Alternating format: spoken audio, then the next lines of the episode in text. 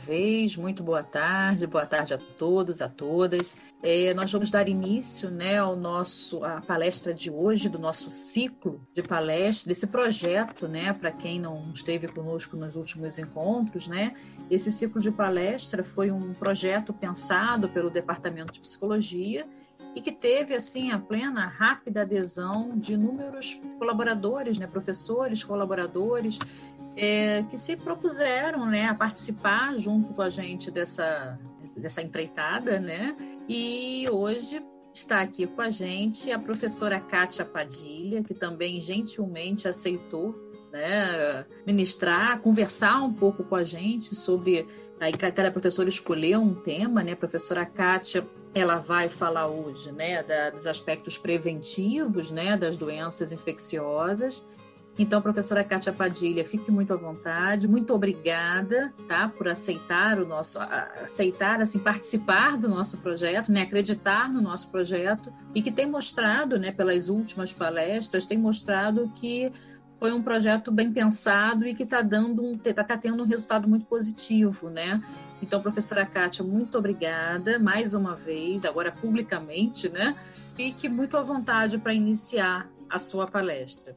Então, queria começar agradecendo antecipadamente, né, a professora Luciana, professor Landeira, pela oportunidade de estar aqui compartilhando um pouco da nossa experiência profissional, experiência acadêmica, e isso é bem legal né? O conhecimento é do mundo, eu sempre digo isso, e trocar informações é muito importante. E hoje, na verdade, como a professora falou, é uma conversa, uma troca de informações né, que gerou esse projeto em função do momento em que a gente está vivendo, essa pandemia, né? Então, a gente vai conversar um pouquinho sobre as questões relacionadas aos aspectos preventivos.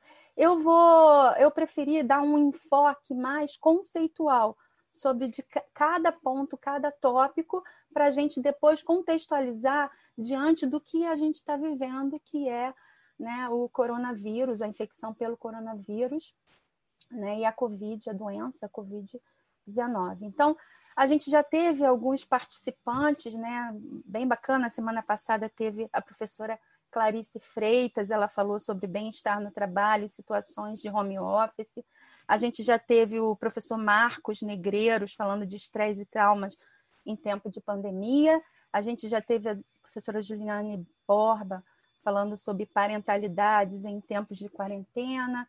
Então, assim, tem muito a ver com esse contexto. Então, infecções está é, tá contextualizada no que a gente está vivendo também, né? Porque é um vírus, também é uma infecção. Então vamos começar, como eu disse, falando da questão da prevenção. Né? Conceito de prevenção. O que, que é, na verdade, a prevenção efetivamente? Prevenção é um conjunto de ações, ações médicas, ações sociais, que tem como objetivo principal proteger a saúde. Então, a gente pode dizer que é uma ação antecipada, baseada no conhecimento da história natural da doença. Né? A gente pode classificar os aspectos preventivos em prevenção primária. Prevenção primária seria aquela, aquela salvaguarda à, à saúde, né? aquela maneira que envolve efetivamente conhecimentos e atitudes sobre aquela doença, aquela questão é, que a gente necessita prevenir, né? Então, é realizado num período pré-patogênese, pré-doença. Então, está ligado a todas as ações que vão visar diminuir a incidência dessa doença numa população. Isso é prevenção primária, né?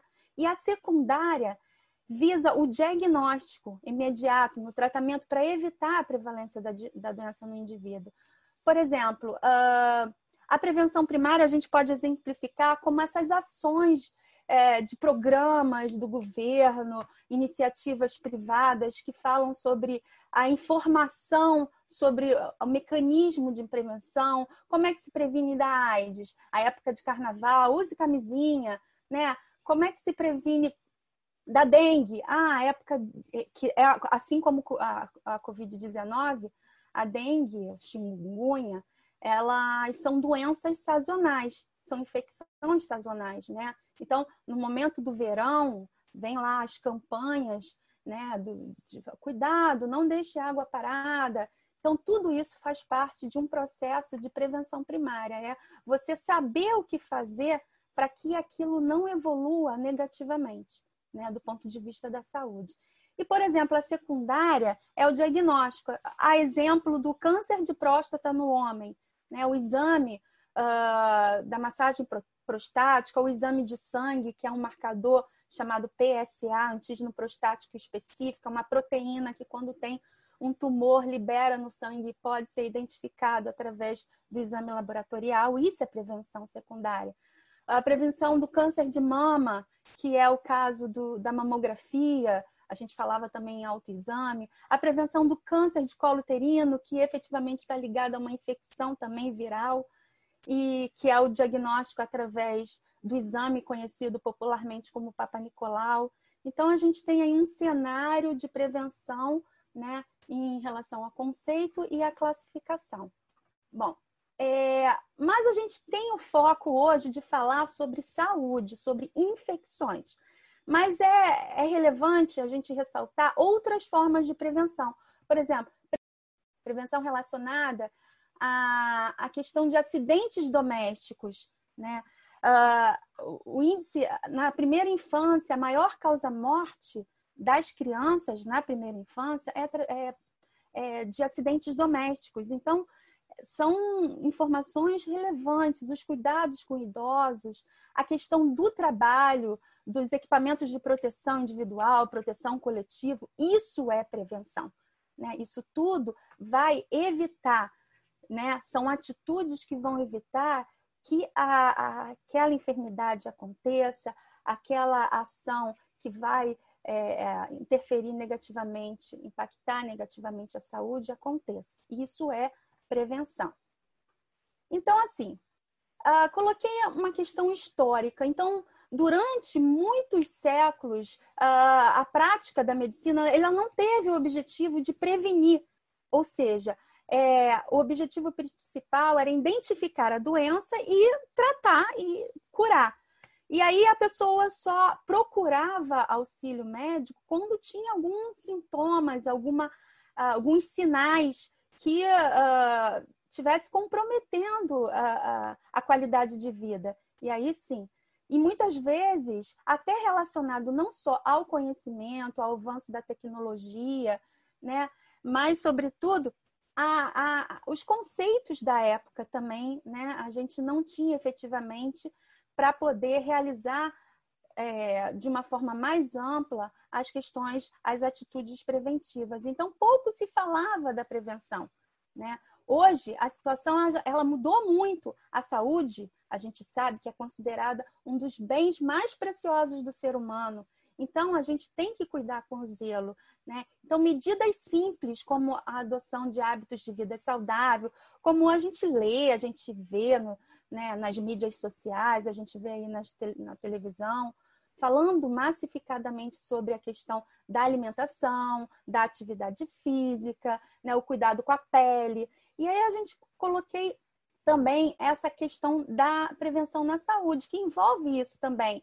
Né? A gente sabe, tem muitas campanhas relacionadas ao câncer de pele. É importante a gente pegar sol, porque está uh, relacionado à produção de vitamina D, que faz parte uh, do nosso, da nossa qualidade de vida. Mas a gente tem que ter os cuidados com relação ao horário do sol, a gente vê isso o tempo todo sendo colocado nas mídias sociais, nas reportagens.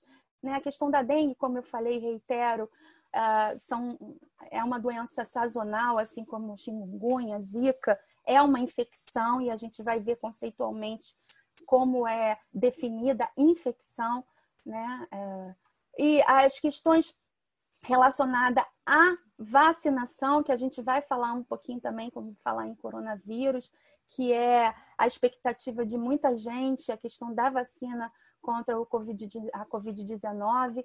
Né? Saúde, como eu falei, prevenção do câncer de mama, que tem como símbolo essa fitinha rosa aí, né? a mamografia, né? para identificar precocemente, porque algumas uh, doenças elas são efetivamente curáveis quando diagnosticadas precocemente, né? é, o, o, câncer de mama é um exemplo disso.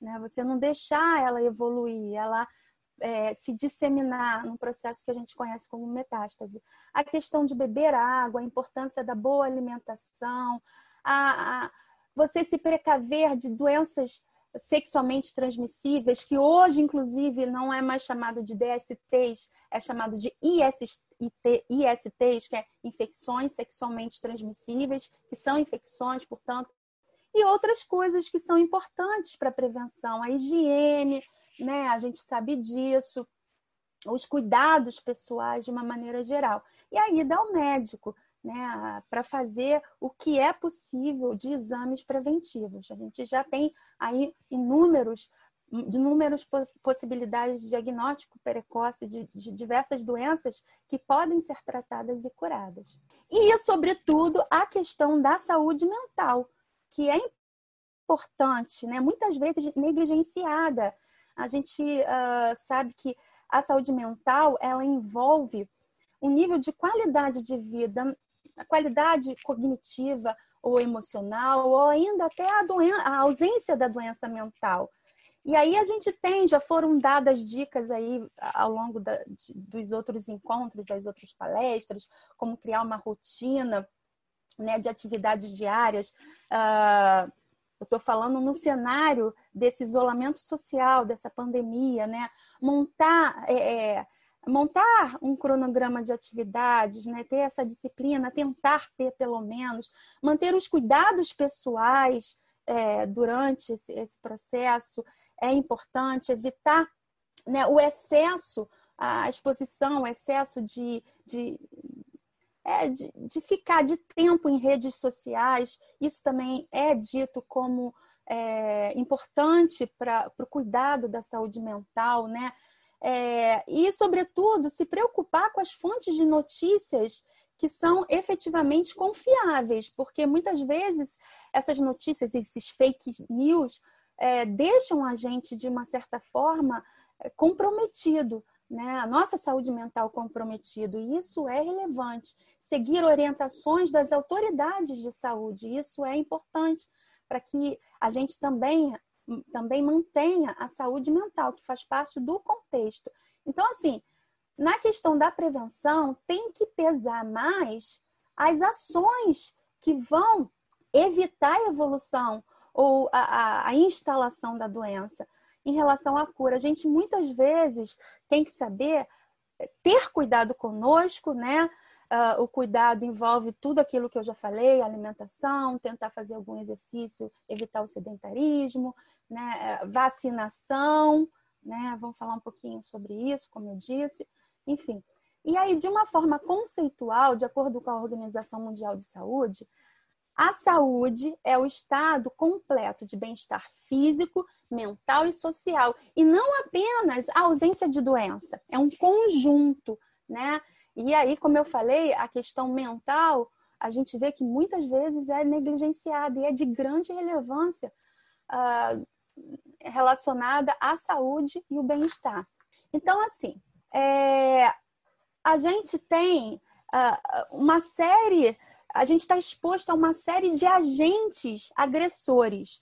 Então, o nosso corpo ele tem mais micro-organismos, mais bactérias do que o quantitativo de células que constituem nossos tecidos, nossos órgãos e nossos sistemas.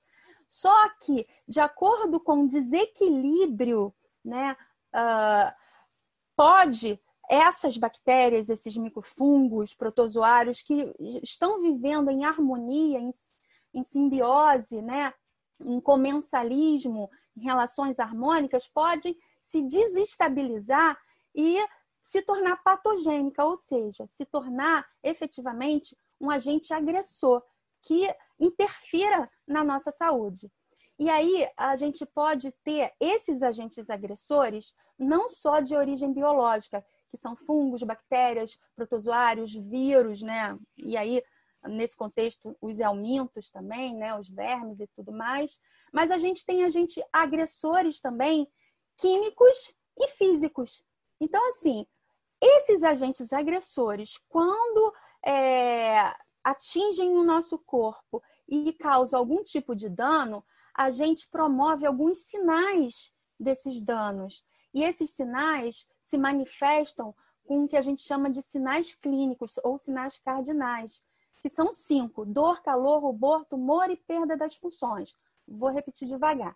Mas só reiterando nessa imagem, a nossa saúde, os agentes agressores que podem promover a, a, o início, né, a patogênese, o início de uma doença, eles podem ser de origem química, de origem física e de origem biológica.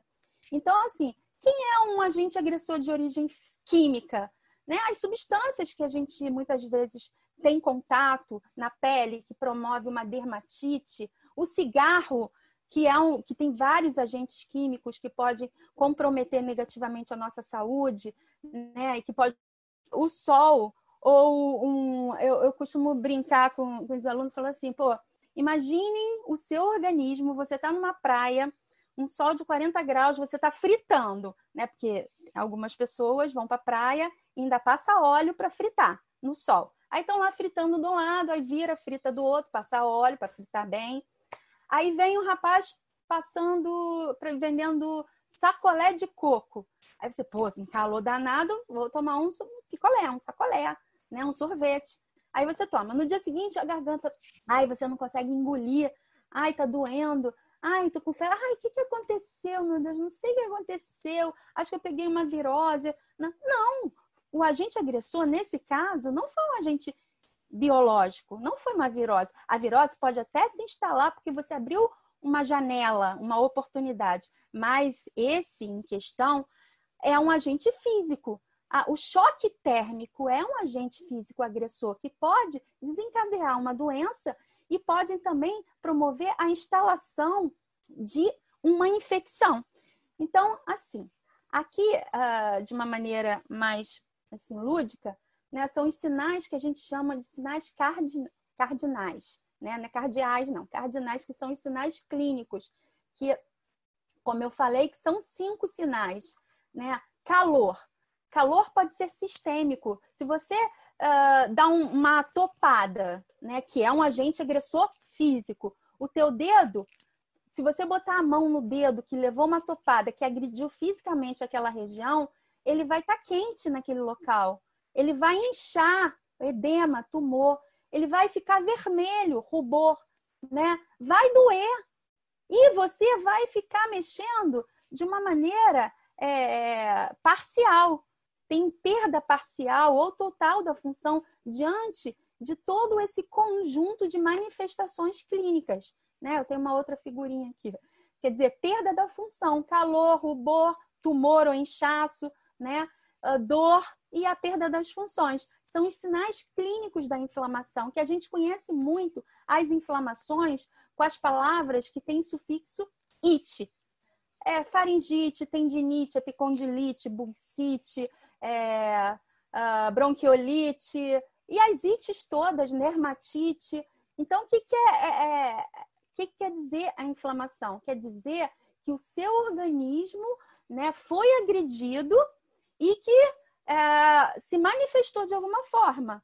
Né? E essa, essa manifestação é, a gente identifica através desses sinais. Como eu falei, às vezes um, um calor sistêmico que é uma tentativa, inclusive, do teu corpo de promover a eliminação do agente agressor, é o que a gente conhece como febre, né?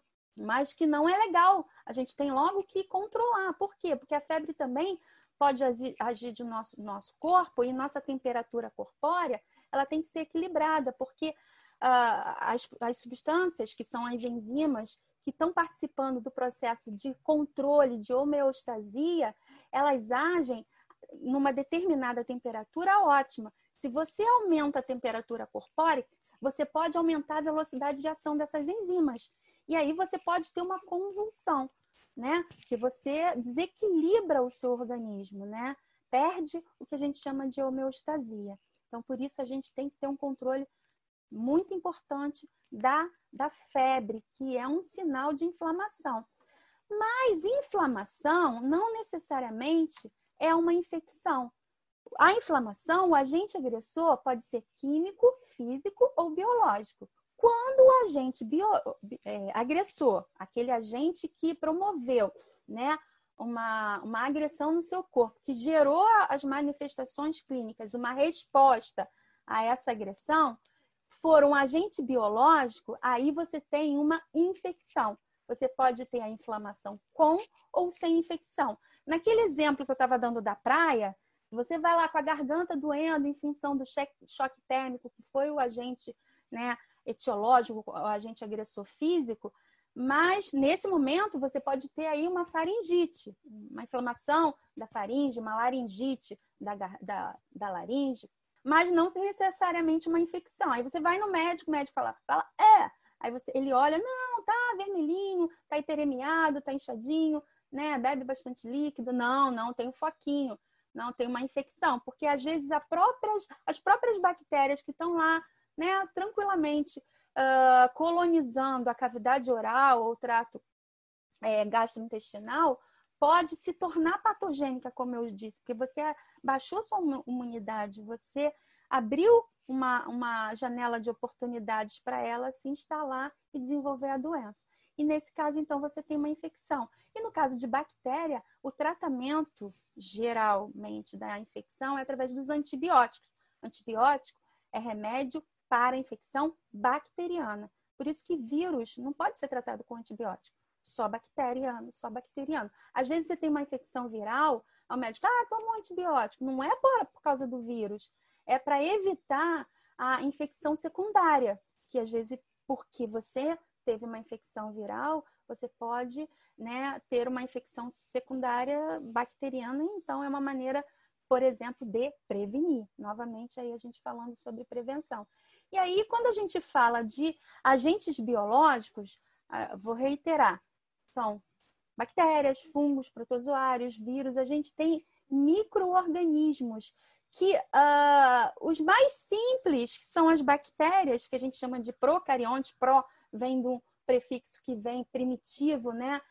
Mas que são seres vivos, mas os vírus não. Os vírus não são seres vivos uh, no conceito geral, né? Existem algumas controvérsias teóricas, porque uh, o conceito de vida é existir célula, e o vírus não é uma célula. O vírus é uma molécula um ácido nucleico, tem até vírus de dois, mas com uh, é, manifestações é, alternadas, né? Mas geralmente os, os, vírus são de DNA ou RNA, envolvido por uma, uma cápsula, um capsídeo proteico. Então, ele não tem a complexidade de uma célula, ele não tem atividade própria. O vírus é um parasito intracelular obrigatório.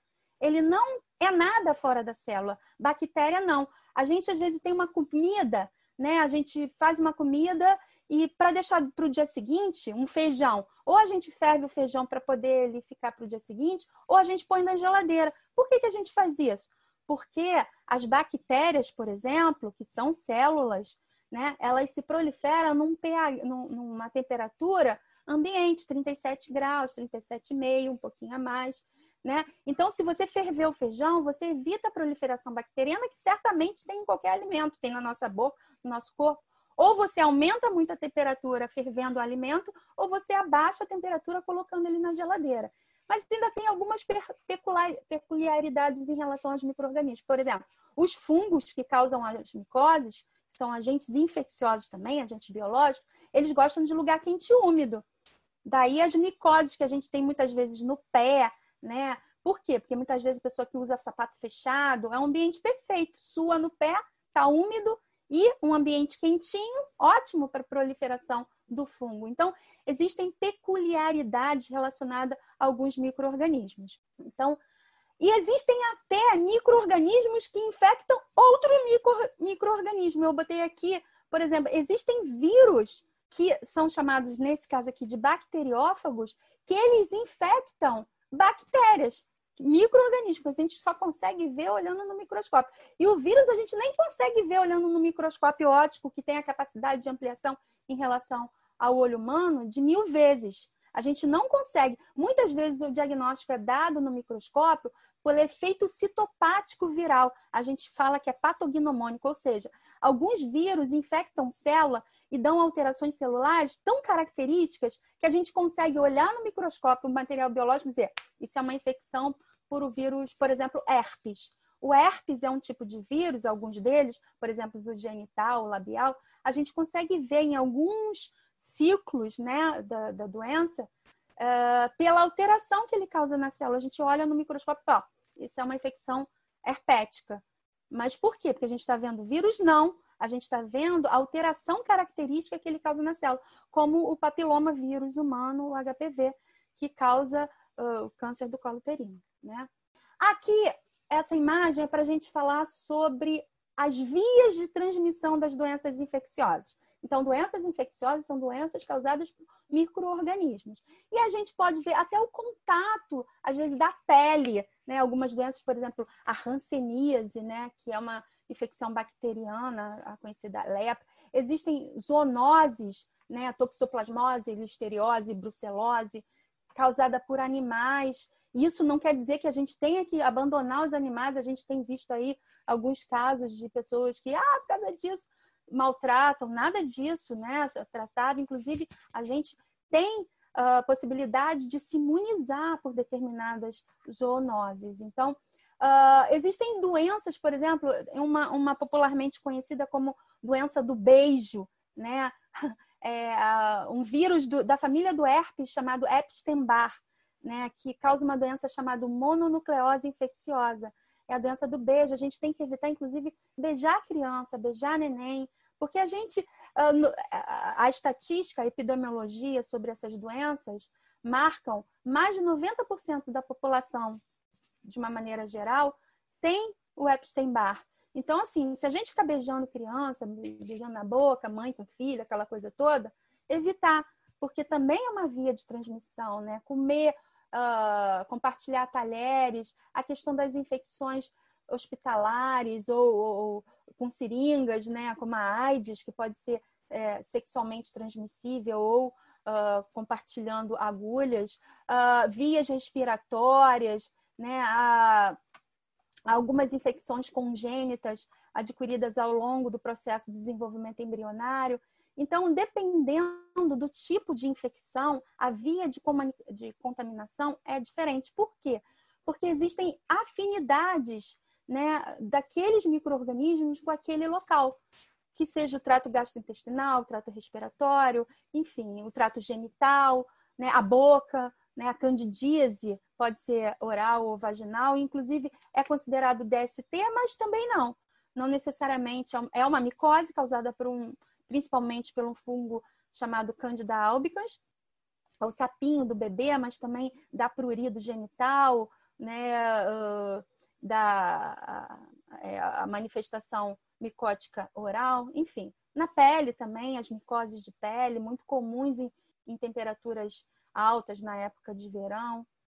Então, a gente tem, dependendo da, do local da via de transmissão, a gente tem uh, manifestações diferenciadas e, e, dessas doenças por, por afinidade biológica e bioquímica desses micro-organismos. E o coronavírus, que, assim, falando de vírus, né, a gente falando de infecção, essa é o motivo pelo qual estamos aqui, essa pandemia. O que é pandemia, endemia, surto, epidemia? Dependendo uh, da quantidade da região, né, especificamente. Um surto é naquele local, uma endemia específica de uma determinada região, por exemplo, malária. Malária é uma doença, né, é, causada por também microorganismo, protozo, protozoário, e é, é, é, específica de uma região, então causa um surto, né?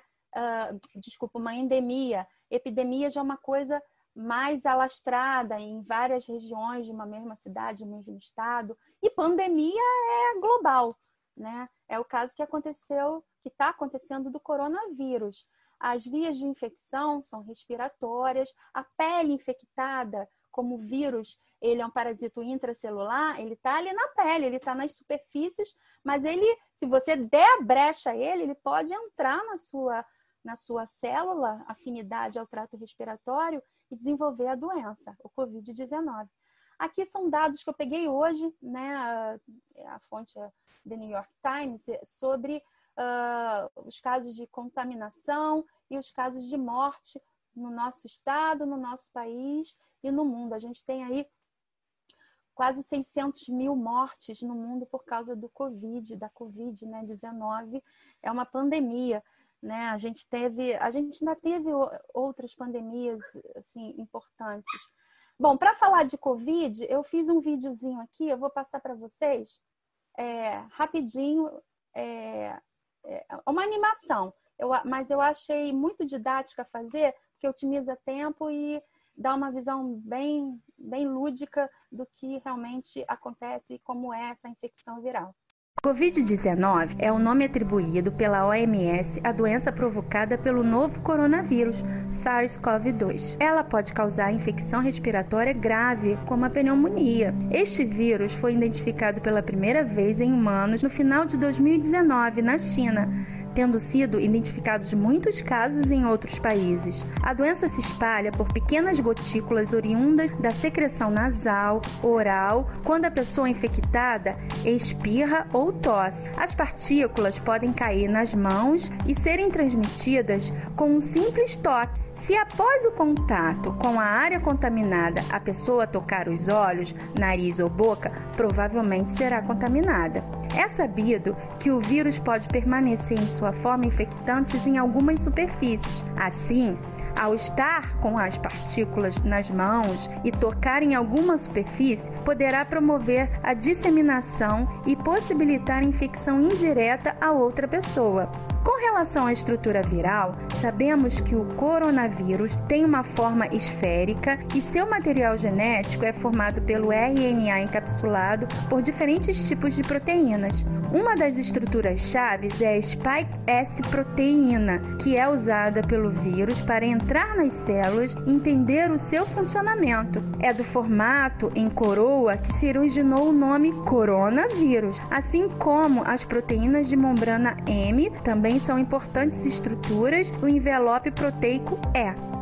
Então, é, para é, ainda contribuir, né, complementar, além de como foi feito esse videozinho aí falando da questão das vias de transmissão, da contaminação, propriamente falar, falar, respirar perto da pessoa também é uma via de transmissão, né? Não só espirro tosse, mas você falar próximo à pessoa, você também pode disseminar a, a partícula viral infectante, né? Então, uh, aí eu, ia, eu, é isso que eu queria falar também sobre a questão uh, da, de outras pandemias. Uh, a gente sabe, já ouviu falar na gripe espanhola, que não tem nada a ver de espanhola, né? Porque, na verdade, a gripe espanhola, ela se originou nos Estados Unidos, numa base militar, do Fort Riley, foi no Kansas. É, na verdade, um militar, ele apresentou uma forma de gripe muito grave, ficou de cama, né? Depois de uma semana, é, já tinham 200 militares infectados com as mesmas doenças. Depois de 14 dias, tinham mais de mil militares contaminados por esse, por esse vírus, né? Que é o H1N1, que a gente conhece hoje, que inclusive tem vacina. Né? Uh, então, o pico da infecção aconteceu com 1.500 militares infectados em um só dia. Uh, mudar essa história, né? Então, na verdade, ele matou cerca de 100 milhões de pessoas. Né? E no Brasil, a gente tem um relato de 35 mil mortos por causa uh, dessa, uh, dessa gripe espanhola. E foi espanhola porque, na verdade, esses militares é, infectados, eles foram embarcados em navios para a Europa e lá disseminou, alastrou a doença. Então, na verdade, o Forte Riley era um forte de treinamento militar na época da Primeira Guerra Mundial. Né? E, e esse, é, essa pandemia, na verdade, ela matou mais do que as duas grandes guerras juntas. Ela matou mais do que a, a AIDS, no caso, as infecções é, promovidas pela baixa de imunidade do, do HIV, né, em 40 anos. Né? Ele matou, inclusive, na época, em 1919, o presidente Rodrigues Alves, né? a, a gripe espanhola. Então, assim, a gente sabe muitas coisas que, no caso, é, é, essa doença foi chamada também de gripe suína, porque a gente sabe que, na verdade, ela se originou. Uh, as, as, viroses, de uma maneira geral, mais virulentas, mais efetivas, mais é, disseminativas, digamos assim, vêm de linhagem é, de aves, que podem ser, na verdade, um, um depósito, um depositário só de, de, desses, desses vírus, de não manifestar a doença, que pode promover a infecção em suínos. Daí que veio, possivelmente, a, a, esse reservatório dos porcos infectados, né, na região da criação de porcos lá no Fort Riley, no Kansas. Né? Então, a gente acha nesse processo que foi através de aves migratórias naquela região que infectou a criação de porcos na, nesse, nesse forte militar, né? E na época não havia antibióticos, né, para as infecções secundárias e muita gente morreu. Então a gente hoje tem tecnologia, a gente tem tecnologia que ajuda a gente, a gente já tem uh, antibióticos para as co-infecções, a gente tem uma série de, de terapias controversas, inclusive, né, algumas delas, a gente tem a literatura aí, os estudos que às vezes não há consenso em relação inclusive as perguntas que fazem muito sobre reinfecção, sobre o tempo de imunidade que a pessoa né, adquire com a infecção, com a primeira infecção, ainda não há consenso porque é recente, né? Mas a gente tem uma coisa ruim que é a globalização, que possibilita a disseminação mais desenfreada dessas infecções, resultando nessa pandemia que a gente está vivendo aí, né? E uh, voltando à questão da prevenção, assim, tem muitas coisas que a gente pode falar, mas a gente tem o tempo curto, né? Então vamos focar na prevenção. Então, uh, a gente vê aí nas mídias, a gente vê né, nos artigos as questões importantes sobre a prevenção da doença, da Covid-19, né? Lavar as mãos com sabão, lavar bastante as mãos, pelo menos uns 20 segundos, ficar aí passando sabão, porque na verdade o sabão, além de higienizar, ele promove uma reação bioquímica. E sabendo que o vírus é uma partícula proteica, né, um envoltório proteico com ácido nucleico, no caso do Covid é RNA, né? Uh, além disso, a gente pode usar e deve também o álcool, pode ser álcool a 70, álcool gel que a gente tem visto aí né, na utilização. Tapar as boca, a boca né, o, o nariz quando for espirrar ou tossir, né? Porque aí a via de disseminação é rápida, ela vai mais longe, né? Mas falar também, por isso da máscara, a gente vai ver aqui no próximo. Não compartilhar talheres, né, objetos pessoais, né, para que não seja também disseminada, é uma via de contaminação, né?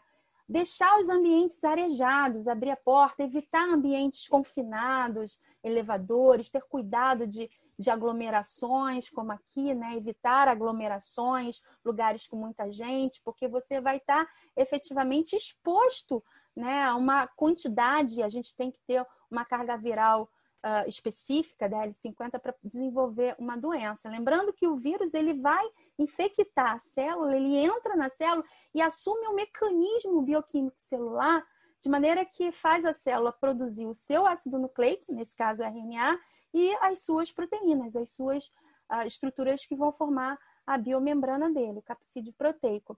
E usar as máscaras, os profissionais que estão envolvidos na linha de frente, não só da saúde, sobretudo da saúde, mas os outros profissionais, né, de segurança, alimentação, que estão aí, né, se arriscando, se expondo mais para ajudar a coletividade, a gente tem que fazer a nossa parte, né, usando máscara. Por quê? Porque, como eu falei, vimos ali na animação, as gotículas elas passam, mas falar e respirar próximo à pessoa também pode contaminar. Por isso, o distanciamento social, por isso, o espaço entre as pessoas de mais ou menos dois metros. Para quando você falar com máscara, você já está de máscara, já tem uma barreira física. E o espaço entre as pessoas promove mais segurança ainda de você não ejetar aquelas partículas. E você com máscara e a pessoa com máscara, né, é, potencializa a, a, a não infecção de uma maneira mais representativa. Então, assim, isso é a recomendação do Ministério da Saúde. Se você tem fe tiver febre, tosse, dificuldade de respirar, né? E tem outras coisas, perda do paladar, do olfato, né? Qualquer manifestação uh, que, que comprometa, sobretudo, a febre, né? A febre é um sinal clínico importante dessa manifestação viral.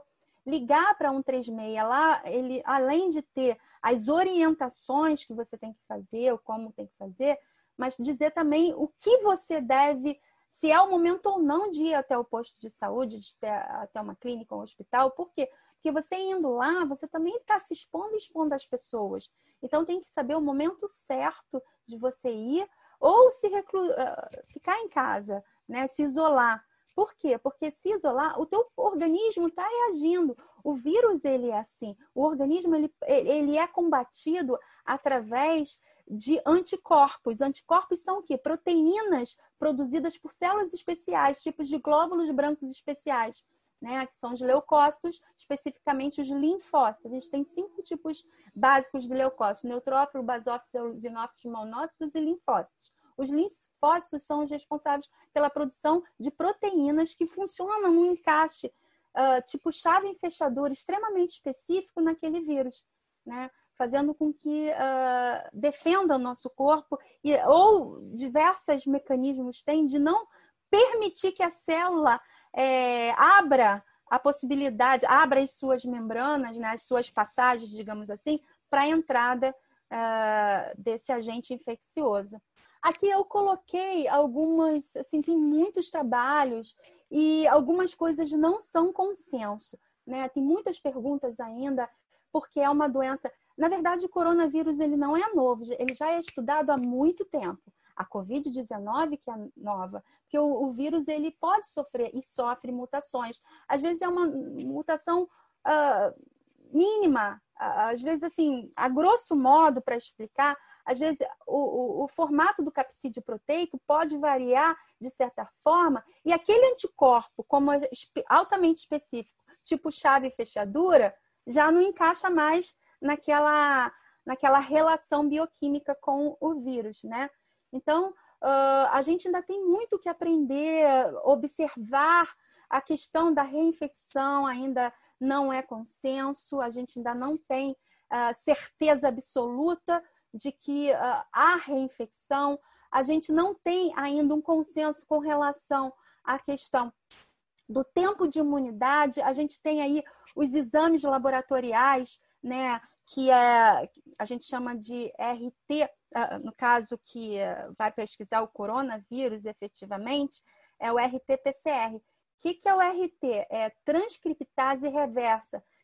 ASE são enzimas, na verdade é uma reação da polimerase em cadeia. Eles amplificam o material genético do vírus e colocam sondas para poder identificar a quantidade de carga viral naquele material biológico, geralmente é do nariz ou da orofaringe que é coletado com suave, é como se fosse um cotonete grande. E tem os testes rápidos ou, ou a pesquisa de anticorpos, que é diferente do RT-PCR, da reação de polimerase em cadeia, né? Que é o IgG e IgM. O que é IgG e IgM, na verdade? São imunoglobulinas. O que, são imunoglobulinas? São proteínas.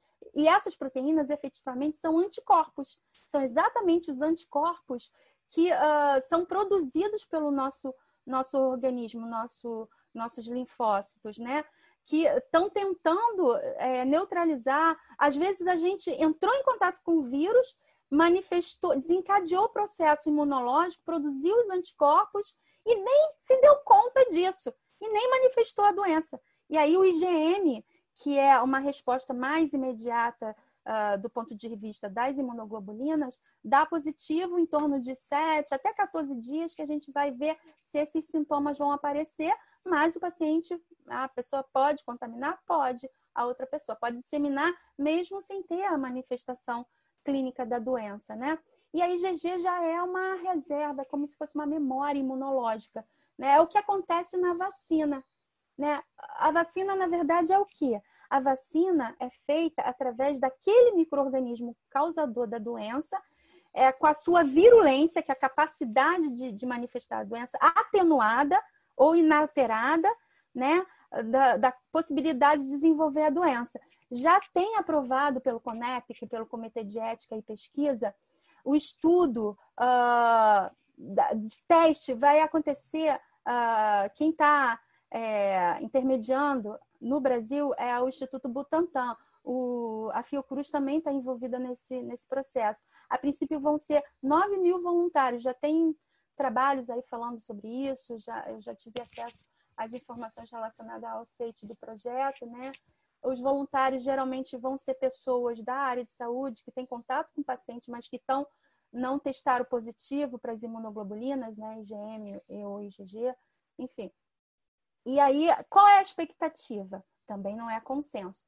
A expectativa, se tudo der certo, tem a parceria da China, ela ela está nesse projeto diretamente, né?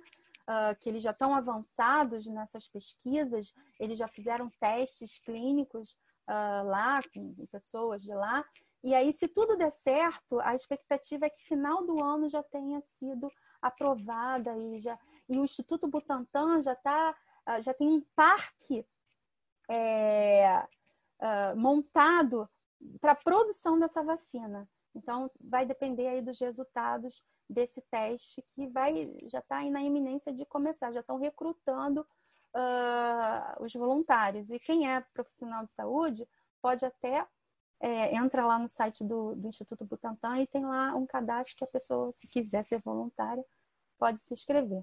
Então, gente, eu acho que eu estou no horário, né? Eu não posso me estender muito. Eu acho que é, ela falou aqui em torno de 45, acho que eu fiquei, estou vendo aqui 50 minutos.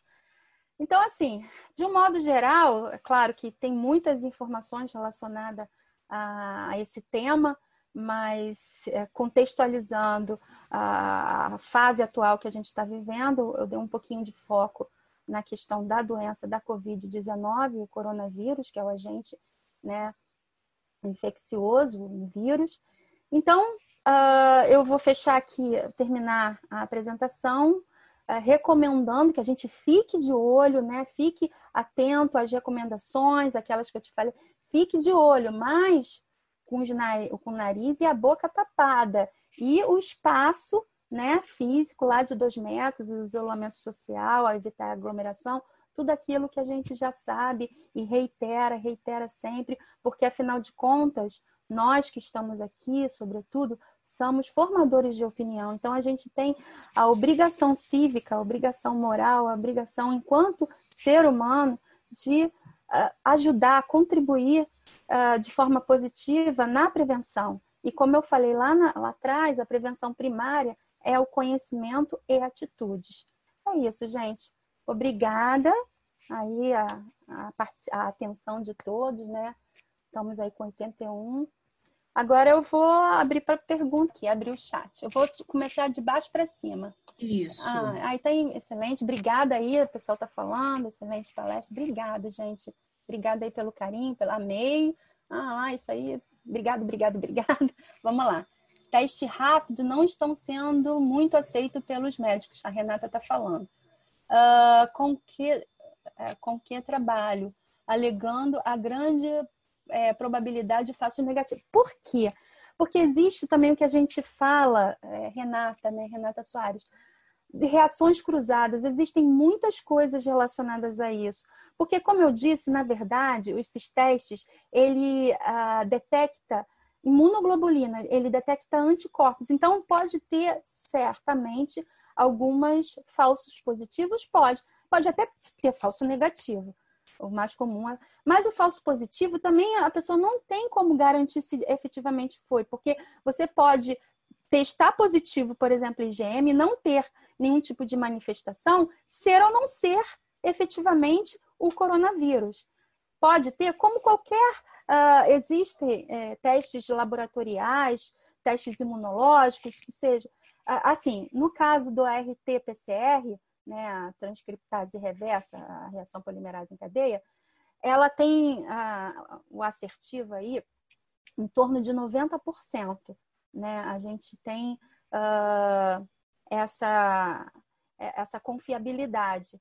Agora, eu acho que, na, pessoalmente, é um teste importante, é o que a gente tem em mãos e ajuda sim, ajuda significativamente a, a questão epidemiológica, né? E até você ficar atento para você não ser um vetor também. Testou positivo, IgM principalmente, dá uma segurada, né? Na, na, na... Fica um pouquinho isolado para que você não, mesmo que você não, não manifeste nada, mas você pode ser um disseminador da doença.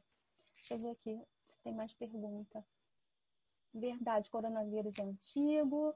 Qual dos testes existentes no mercado pode ser feito para assegurar que a pessoa já tem anticorpos? Bom, é, são esses testes, assim, esses testes são, é o que eu falei, não é consenso ainda das pesquisas que a gente tem visto a relação uh, da, do, do, quantitativo temporal uh, de imunidade que você vai ter, né? A gente ainda a gente ainda está observando isso. A gente tem aí um ano e agora que a gente está acompanhando tudo que está acontecendo. Então, os trabalhos, se a gente for ver, eu deixei alguns lá, né? Alguns são de revisão, alguns são experimentais, aquela listinha que eu botei na apresentação. É, a gente vê que muitas vezes um acha numa determinada população um, um determinado resultado que não efetivamente é corroborado por outro. Mas, assim, é, o que a gente tem é isso, e o que deve ser feito, na minha opinião, é importante a gente usá-lo, né? Como teste e entender do ponto de vista epidemiológico e preventivo. Tá? Acho que eu respondi. Pergunta. Falando, ah, aqui, falando do vírus HPV e sua relação com o câncer de colo uterino, como funciona a infecção e quais os métodos de prevenção e tratamento? Pois é, o, o, HPV é um, o nome dele é papiloma vírus humano, é uma infecção. E é interessante, a gente citou até aí a questão da prevenção secundária, que é o diagnóstico.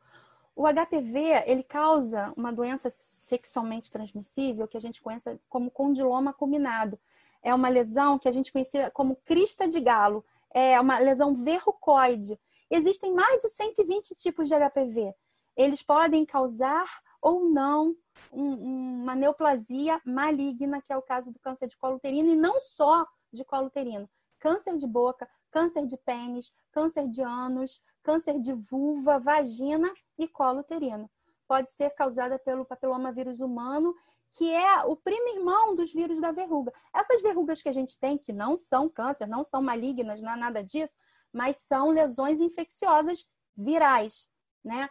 Todo mundo teve verruga na sua vida, possivelmente, né? Então, assim, são lesões da família do papovavírus, do papilomavírus humano, que é, está comprovado cientificamente que 99% dos tumores de colo uterino tem a presença desse vírus. Então, a gente diz que o câncer de colo uterino, ele é sexualmente transmissível, né? E pode ser né, é prevenido através do exame de Papa Nicolau, o preventivo ginecológico. É o que eu falei. A gente consegue enxergar a alteração que o vírus causa na célula. E essa célula pode ser alterada a níveis diferenciados. A gente hoje, numa nomenclatura, a gente usa L-sil e H-sil, que é LAU e RAI, que é lesão intraepitelial de alto e baixo grau. Por que intraepitelial? Porque é uma lesão que se desenvolve a princípio no epitélio, que é um tecido avascular, lá do colo uterino. Só que, se a lesão evoluir efetivamente para um câncer, que a gente chamava de neoplasia intraepitelial cervical, que pode ser peniana, pode ser anal, neoplasia intraepitelial dentro do epitélio. Por que, que é importante? Porque se a neoplasia está dentro do epitélio e a gente tirar essa lesão, acabou, a pessoa está curada. Porque o grande problema do câncer em relação aos tumores benignos, tumor benigno não é câncer. Por quê? Porque o câncer, ele eh, tem esse nome porque parece um caranguejo, aquelas pernas que se infiltra que promove a disseminação que a gente conhece como metástase, né? Então, daí vem o nome câncer. E os tumores benignos não têm isso. Então, se você tirar a lesão antes que ela se infiltre para o tecido subjacente, que é altamente vascularizado, que é chamado de estroma conjuntivo, você está curado. Agora, se você não conseguir diagnosticar precocemente e a lesão se infiltrar e cair na corrente sanguínea, que é uma via de disseminação, uma via de metástase, e se implantar num outro órgão, aí é mais complexo. Muitas vezes, não todas, mas algumas vezes, pode ser um tratamento só paliativo, alguns casos de uma lesão muito avançada, né? Com metástase à distância, você pode ser só um tratamento né, para melhorar a qualidade de vida, digamos assim. Por isso, a importância da prevenção. Tem mais? Kátia, é possível o Covid-19 ser transmitido pelo sangue? Uma pessoa sofre transfusão? Ainda não. A gente não viu nenhum tipo de. O, o, o coronavírus, Covid, lembrando que é o nome da doença. O, o, o vírus é o coronavírus, né? Então, a Covid, a doença, ainda não. A gente não sabe. Na, na, na área biomédica, uh, não é a matemática, que não é uma ciência exata. Né? Vá que daqui a algum tempo a gente vê algum tipo de manifestação diferenciada. A princípio, não. Outras infecções, sim, né? Por exemplo, a, a AIDS, né? Uh, e muitas outras que a gente já conhece aí, a lista é longa. Mas a princípio, não. Tem mais pergunta? É absurdo pensar que em pleno 2020 ainda precisamos ensinar as pessoas a lavarem as mãos. É, é, mas é o nosso papel, né? A gente, como a gente é formador de opinião, e eu acho que enquanto ser humano a gente não tem que se cansar, porque as pessoas têm informações diferentes, opiniões diferentes, têm o livre-arbítrio. E a gente tenta, né, os meios, uh, os órgãos públicos, e mas enfim, o livre-arbítrio existe e a gente invariavelmente não é dono do, da verdade, mas a gente tenta, baseado, como sempre, nas pesquisas, no conhecimento, na informação, de disseminar uh, essas práticas, boas práticas de saúde. Tem mais? Uh, professora Kátia, a senhora acha que o mundo sofrerá nova crise de gripe espanhola? Se sim, quais são os cuidados? Gripe espanhola não, porque é o H1N1. Né? O que, que é o H1N1? Influenza. É uma proteína de superfície viral. A gente já tem vacina. Especificamente a gripe espanhola, não. Né? Agora, que de espanhola, como eu disse, não tem nada. Né? Na verdade, originalmente veio dos Estados Unidos. Mas por conta dessa, dessa mobilização para a Europa, enfim.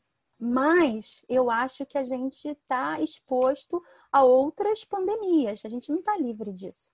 É, só que a gente já tem tecnologia, daqui a pouco, eu estou achando até que está demorando muito, né?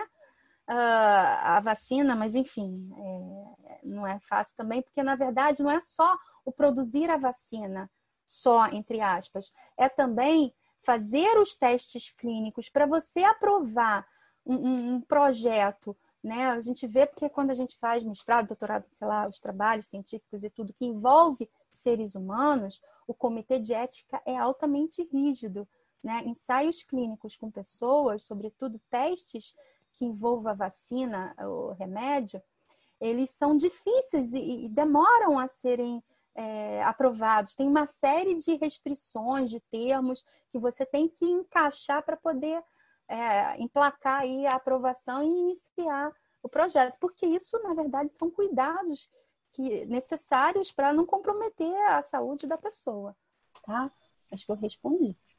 Uh, o que é a janela imunológica? Eu posso ter HIV e resultado negativo no teste? Como eu posso ter certeza que meu resultado.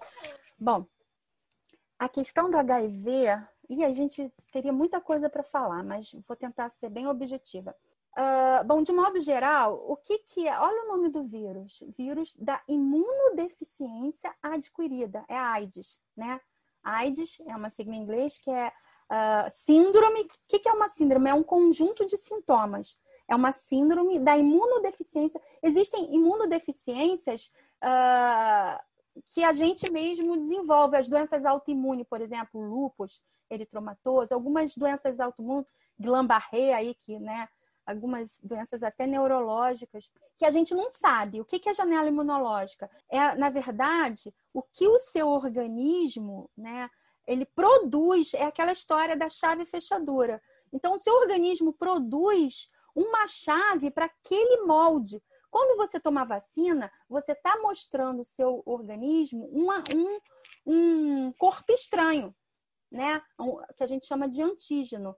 É um corpo estranho, só que a capacidade dele de desenvolver doença está tá alterada, ele está inativo. Mas o molde dele é apresentado no seu corpo.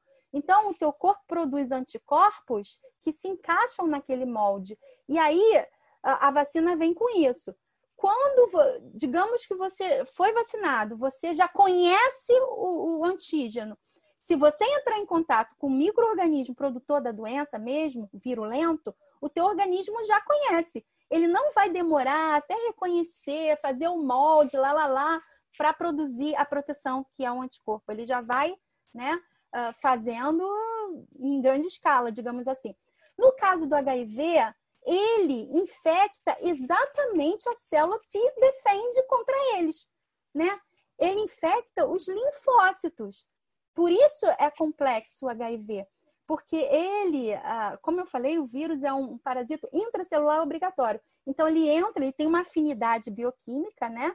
Ele consegue entrar na célula e ele faz a célula trabalhar para ele. A célula produz o seu material genético, o seu capsídeo proteico, depois a célula estoura, fica exacerbada desse vírus, dessas partículas virais, aí eles vão infectar outras células e vai assim amplificando né, a infecção uh, intracelular. E aí o HIV, uh, ah, o vírus infectando a célula que produz anticorpos, ferrou. Como é que ele vai se reagir?